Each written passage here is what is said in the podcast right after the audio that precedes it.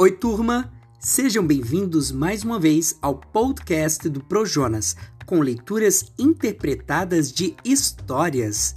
Estamos trabalhando o livro Lendas do Brasil, com a adaptação de Elsa Pestana Magalhães, da editora Girassol. Se liga aí, que lá vem mais uma grande história.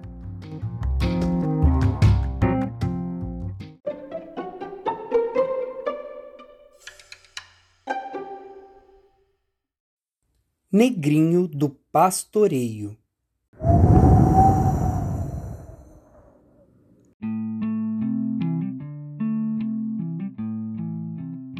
Era uma vez um fazendeiro muito, mas muito rico mesmo.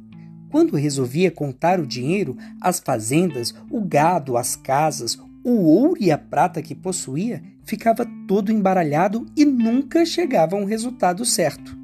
E você sabe no que ele era também muito, mas muito rico mesmo? Em ruindade. Era danado de ruim e tratava todo mundo com maior desprezo. Por isso, quando precisava de algum serviço, tinha maior dificuldade para encontrar quem se dispusesse a atendê-lo. Sua atenção ia toda para o filho, um boa vida ruim que nem o pai, para um cavalo baio, que era sua paixão, e para um escravo ainda garoto e muito bonitinho. Só que no caso deste último, a atenção era para judiar dele o quanto podia. O pequeno escravo não tinha pai, nem mãe, nem um nome decente. Dizia que era afilhado de Nossa Senhora e todos lhe chamavam de Negrinho. Sua função na fazenda era cuidar dos cavalos e, ai, ai, ai, se alguma coisa acontecesse a um dos animais, sabia que seria punido sem misericórdia. Mas o negrinho era muito cuidadoso e o fazendeiro não tinha motivos para castigá-lo. Além disso, aprendera a cavalgar como ninguém em toda a imensidão da campina, o que fazia o fazendeiro malvado se sentir orgulhoso perante os demais.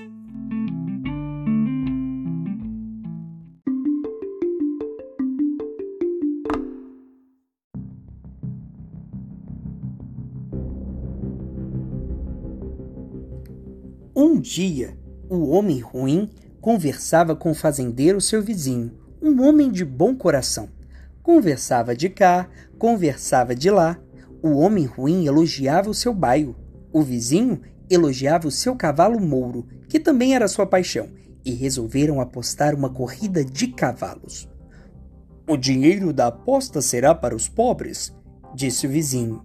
Nada disso. Será para quem ganhar a corrida respondeu o homem ruim, convencido de que o seu baio sairia vencedor. E assim ficou o trato. Preparados o cavalo baio e o cavalo mouro, os cavaleiros montaram. Foi dado tiro de largada e vupt! O baio saiu disparado na frente. A vitória estava certa. Porém, quase na linha de chegada, o baio se assustou, empinou o corpo nas patas traseiras, rodou para a esquerda, rodou para a direita e pum! Caiu o cavalo e o negrinho junto com ele. Aí, o mouro passou à frente e cruzou a linha de chegada em primeiro lugar. O homem ruim ficou verde de raiva, jogou dinheiro pelos ares para cima do vizinho e voltou para casa apressado. O negrinho chorava baixinho. Dessa vez ele me mata. Oh, minha Nossa Senhora, dessa vez ele me mata. Não deu outra. O fazendeiro amarrou o negrinho no tronco, deu-lhe uma surra e obrigou-o a ficar no pastoreio durante 30 dias cuidando de 30 cavalos.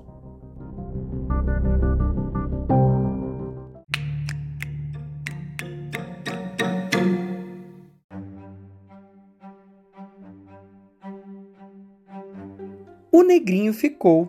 Os dias passavam, os cavalos pastoreavam e nada anormal acontecia. O negrinho estava descansado e teve até uma hora em que adormeceu. O filho malvado do fazendeiro malvado foi espiar como andavam as coisas, doito para pegar alguma falha do escravo. Quando viu que ele dormia, fez um barulho que assustou os cavalos e todos se dispersaram pela campina. O negrinho acordou com o barulho do tropel e ficou desesperado. Correu, chamou, gritou, mas os cavalos sumiram cada um para o seu lado. O filho ruim do homem ruim foi correndo contar ao pai que os cavalos não estavam no pastoreio. O fazendeiro voltou a amarrar o negrinho no tronco e deu-lhe outra surra. Coitadinho, como sofria! Depois mandou que fosse procurar a manada e só voltasse depois que tivesse reunido os trinta cavalos.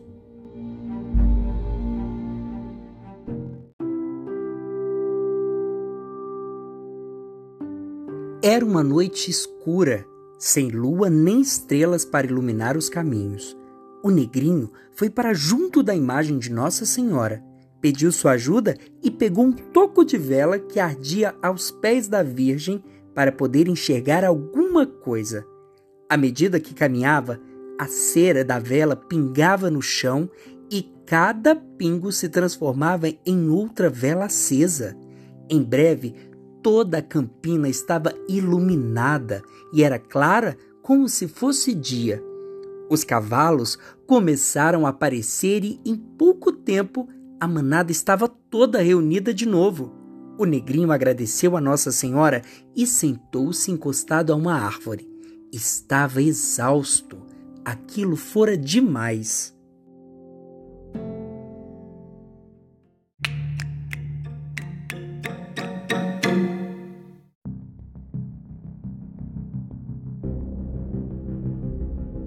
Sem querer, o negrinho adormeceu. E o filho do fazendeiro que havia seguido o garotinho escravo mal o viu dormindo, disparou um tiro e voltou a dispersar os cavalos. Depois, como era de se esperar, foi correndo contar ao pai que os cavalos continuavam desaparecidos. Mais uma surra no tronco. O negrinho tinha as costas em sangue, não aguentava mais chorando de desespero e dor, chamou por sua madrinha, soltou um gemido e morreu. O homem ruim nem ligou para o corpo do menino, jogou na boca de um formigueiro para que fosse devorado pelas formigas e foi embora assobiando como se nada tivesse acontecido. Foi se deitar, mas estava tão curioso para ver como havia ficado o corpo do menino que não conseguiu dormir.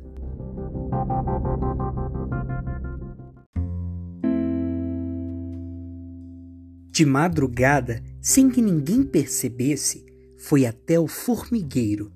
E o que os seus olhos viram?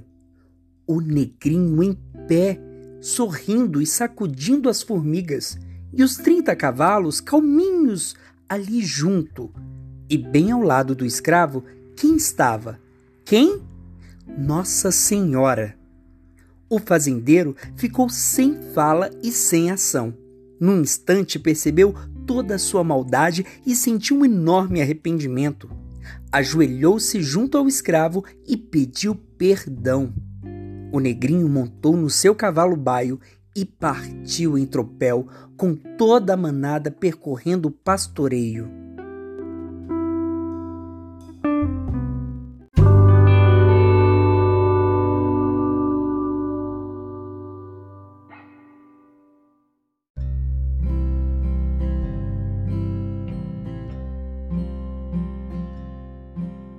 Ainda hoje, de vez em quando, o negrinho atravessa as campinas com sua manada em busca de animais e objetos perdidos. Os gaúchos que perdem alguma coisa pedem ao negrinho que ajude a encontrar. E ele acha, mas só entrega se o dono acender uma vela para Nossa Senhora, sua madrinha.